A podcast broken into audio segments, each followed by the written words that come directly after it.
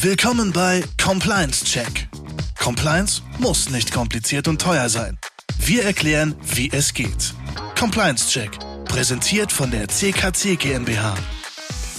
Hallo und herzlich willkommen zu einer neuen Folge von Compliance Check, dem Podcast mit Christian und Daniel von der CKC GmbH.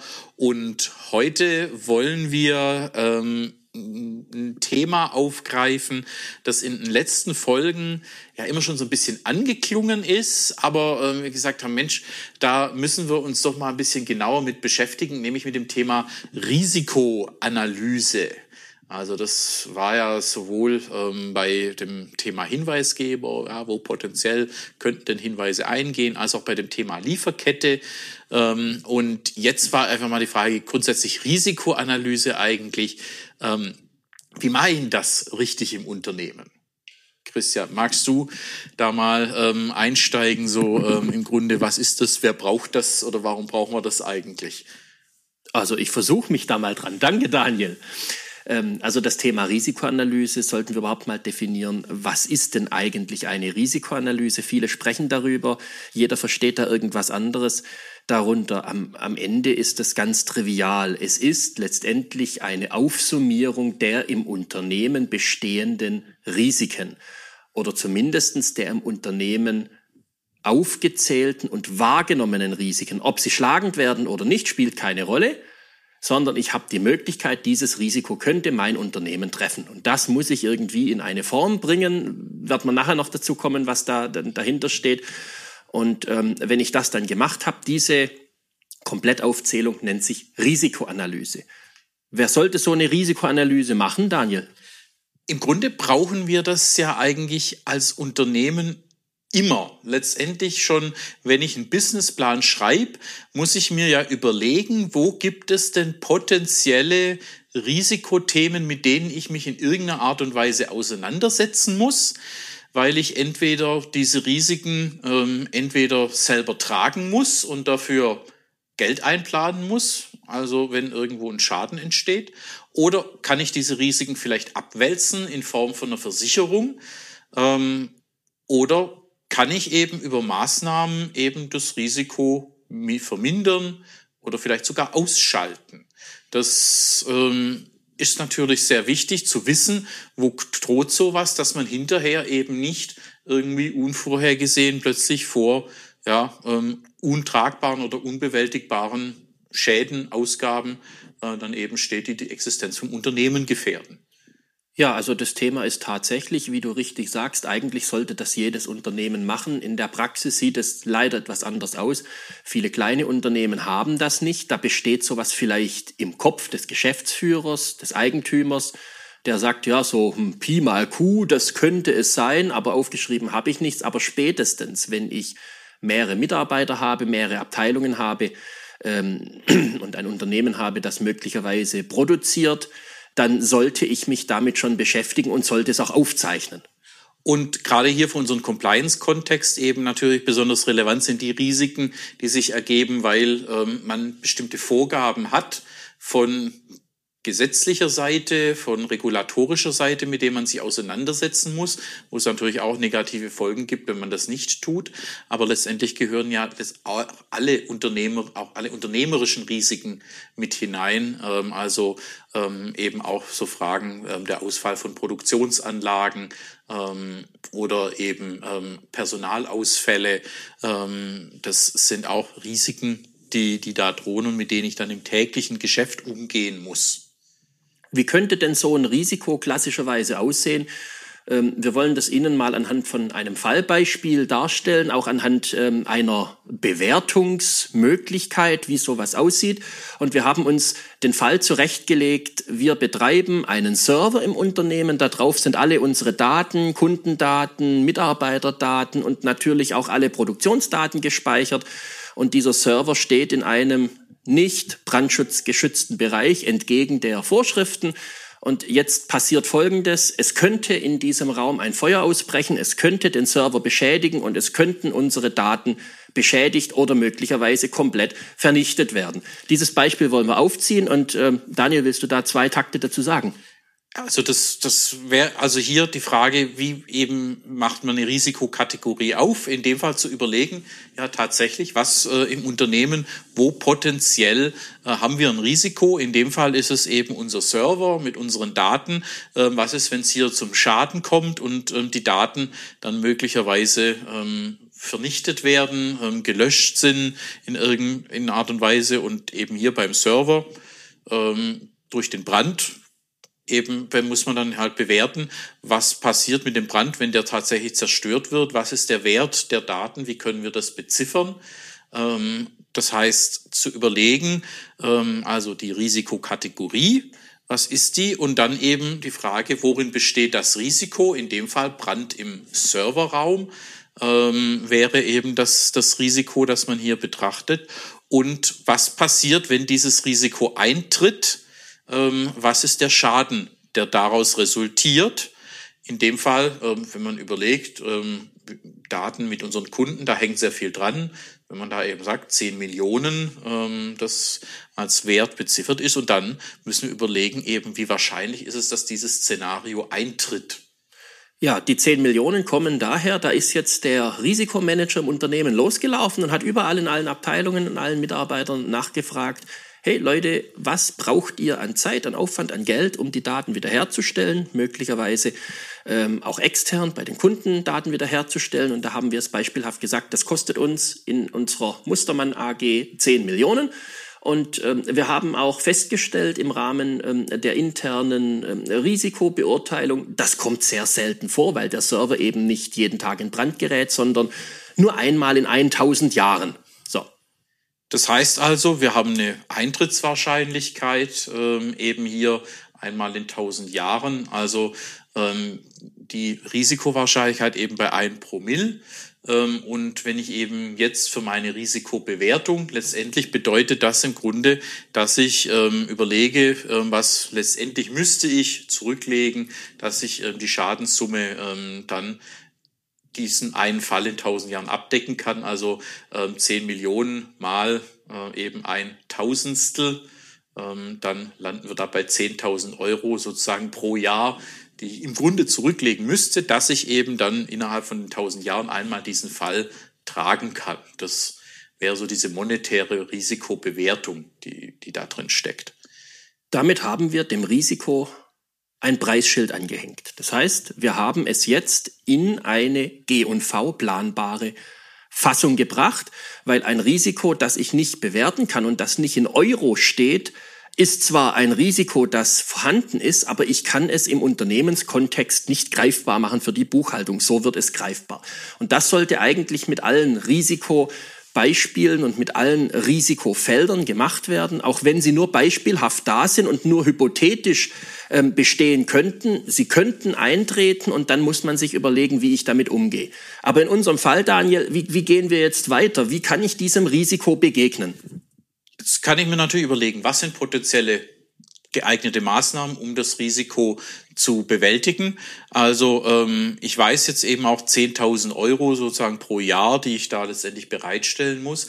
Ähm, das hilft mir natürlich auch zu beziffern, was potenzielle Maßnahmen auf der anderen Seite kosten und ähm, ob das dann eben rentabel ist. Also wenn ich jetzt zum Beispiel eine CO2 Löschanlage ähm, in dem Raum einbaue, um eben dieses Risiko von dem Brand, ähm, der eben den Server komplett zerstört, um da deutlich zu reduzieren.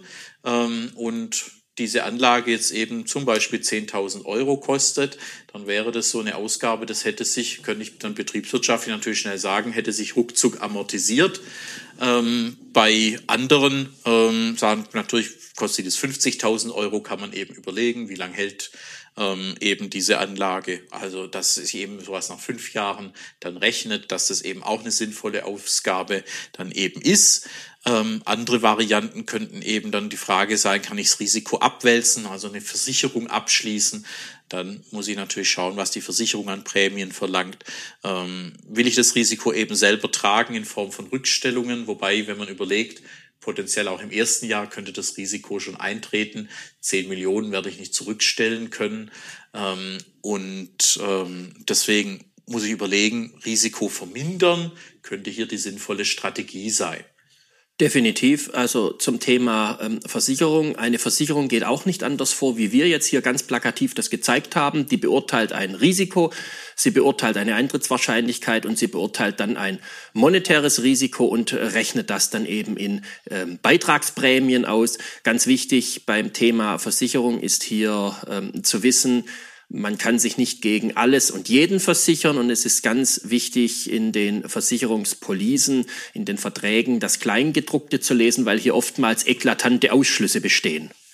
Genau, weil das könnte mich dann eben, dann stehe ich hinter einem Regen im guten Glauben, ich bin versichert, aber tatsächlich dann der Fall oder unter den Umständen, wie der Fall eingetreten ist, die Versicherung dann nicht greift, das sollte ich, sollte ich gut ab, abklären dann im Vorfeld. Also in unserem Beispiel, wir installieren die CO2-Löschanlage für 10.000 Euro, haben die Risikoprämie für ein Jahr jetzt in eine sinnvolle Maßnahme investiert und haben ab dem nächsten Jahr, wenn wir unser Risiko erneut bewerten, ein dramatisch niedrigeres Brandrisiko für unseren Server, wenn es überhaupt noch existiert.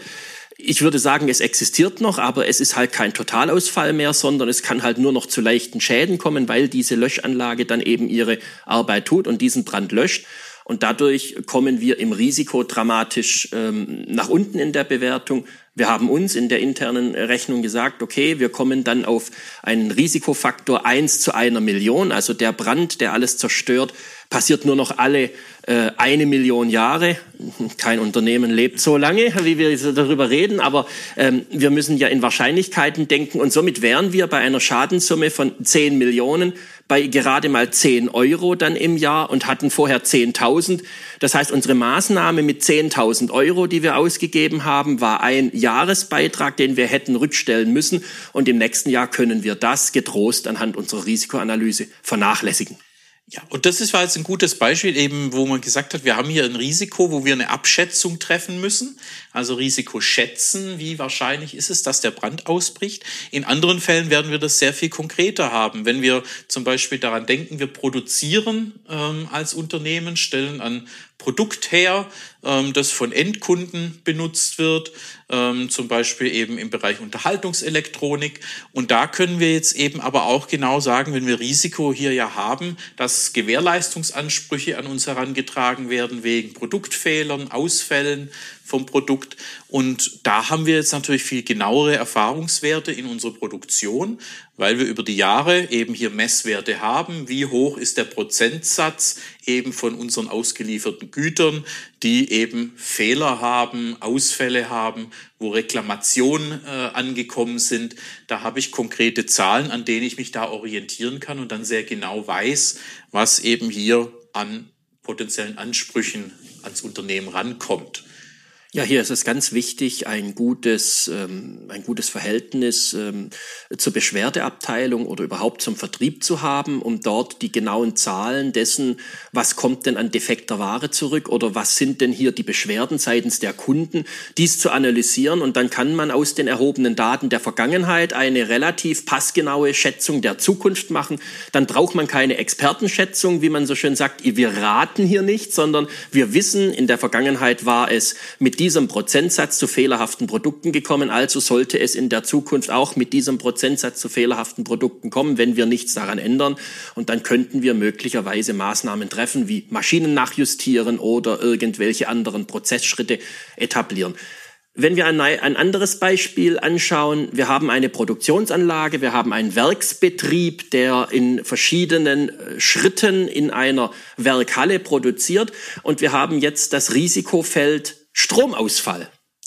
Genau, also potenziell ja nicht nur eine Sache mal für fünf Minuten, sondern wenn tatsächlich eben durch einen längerfristigen Netzausfall mal ein, zwei Tage die Produktion stillsteht, kann das ja für uns schon sehr problematische Situation geben, weil auch hier wir als Unternehmen ja sehr genau bewerten können, was ist denn eine Tagesproduktion ähm, und äh, was an Wert Verlusten haben wir dadurch und potenziell, weil wir Lieferaufträge nicht nachkommen können, Konventionalstrafen eventuell drohen.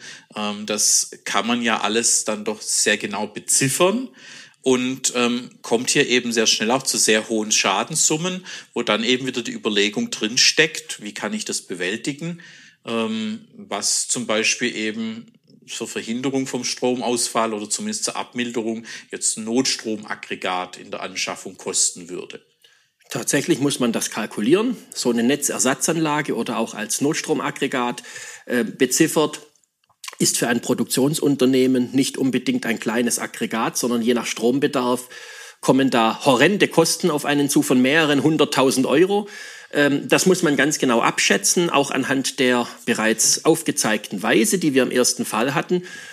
Aber wir können es natürlich nur abschätzen, wenn wir so eine Risikoanalyse haben. Aus dem Bauch heraus ähm, können wir das eben nicht entscheiden, sondern wir müssen ganz genau rechnen, wie sehen wir eben das Risiko für das Thema Stromausfall, wie sehen wir die Schadenssumme, die da entsteht und ähm, was eben ähm, auf der anderen Seite die Maßnahme ähm, dann eben an Nutzen uns bringt und was wir für die Maßnahme ausgeben müssen, rechnet sich das Ganze.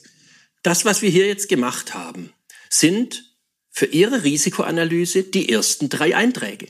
Das sind potenzielle Risikofelder, die wir jetzt Ihnen hier beschrieben haben, zwar recht plakativ, aber so könnte man starten und die tragen Sie irgendwie in einer gewissen Form ab, sei es in einer Excel-Tabelle, in einem Word-Dokument, in einer Datenbank, wie auch immer Sie damit am besten arbeiten können. Größere Unternehmen haben dafür Softwares im Angebot. Gibt es genügend Lösungen auch am Markt, die da so ein ein Tool bieten, das einem da auch mit Arbeit erleichtert oder schon Strukturen vorgibt für die Analyse. Wichtig zu wissen ist hierbei, wir müssen ein Bruttorisiko berechnen, was wir gerade gemacht haben, also Eintrittswahrscheinlichkeit mal Schadenshöhe. Wir müssen berechnen, welche Entlastung im Risikogehalt bringt uns eine Maßnahme, die wir durchführen. Und dann müssen wir das Nettorisiko nach Durchführung der Maßnahme erneut berechnen. In unserem Fall mit der CO2-Löschanlage waren das eben von 10.000 Euro Bruttorisiko auf 10 Euro Nettorisiko.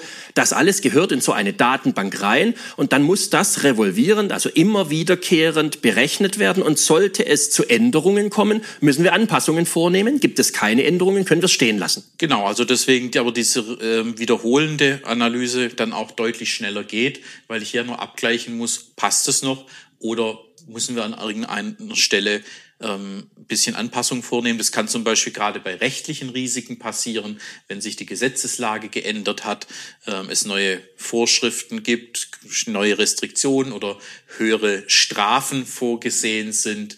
Ähm, irgendwie zum Beispiel jetzt Bußgeldkatalog hat sich erhöht. Was müssen wir an ähm, eben potenziell, weil unsere Leute alle zu schnell fahren. Was haben wir da irgendwie an Aufwand äh, mit unseren ähm, Lieferantenfahrzeugen, die wir im Fuhrpark haben? Ähm, ja, also da können also Themen, die man eben dann mit kalkulieren müsste. Also ich bin gleich für Führerscheinentzug. Immer. Das Thema ist folgendes. Was wir jetzt gerade dargestellt haben, ist letztendlich eine vereinfachte Form der Risikoanalyse. Eine umfassende Risikoanalyse eines Industriebetriebes kann zwischen 150 und 200 solche Einträge beinhalten, eines Dienstleistungsbetriebes zwischen 100 und 150, je nach Unternehmen, je nach Risikogehalt, je nach Art und Weise, wie das Unternehmen betrieben wird, welchen Geschäftszweck es verfolgt, ist eben die, die Risikoanalyse pro Unternehmen mal länger und mal kürzer, mal dynamischer, mal statischer.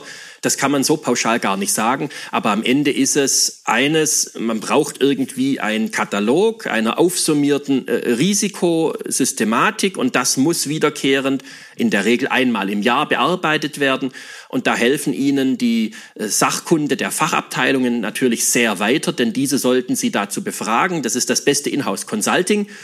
Und mit dieser Thematik haben Sie das ganze nötige Rüstzeug, um die Risikoanalyse und somit den Grundstein für ein Compliance-Management-System zu legen.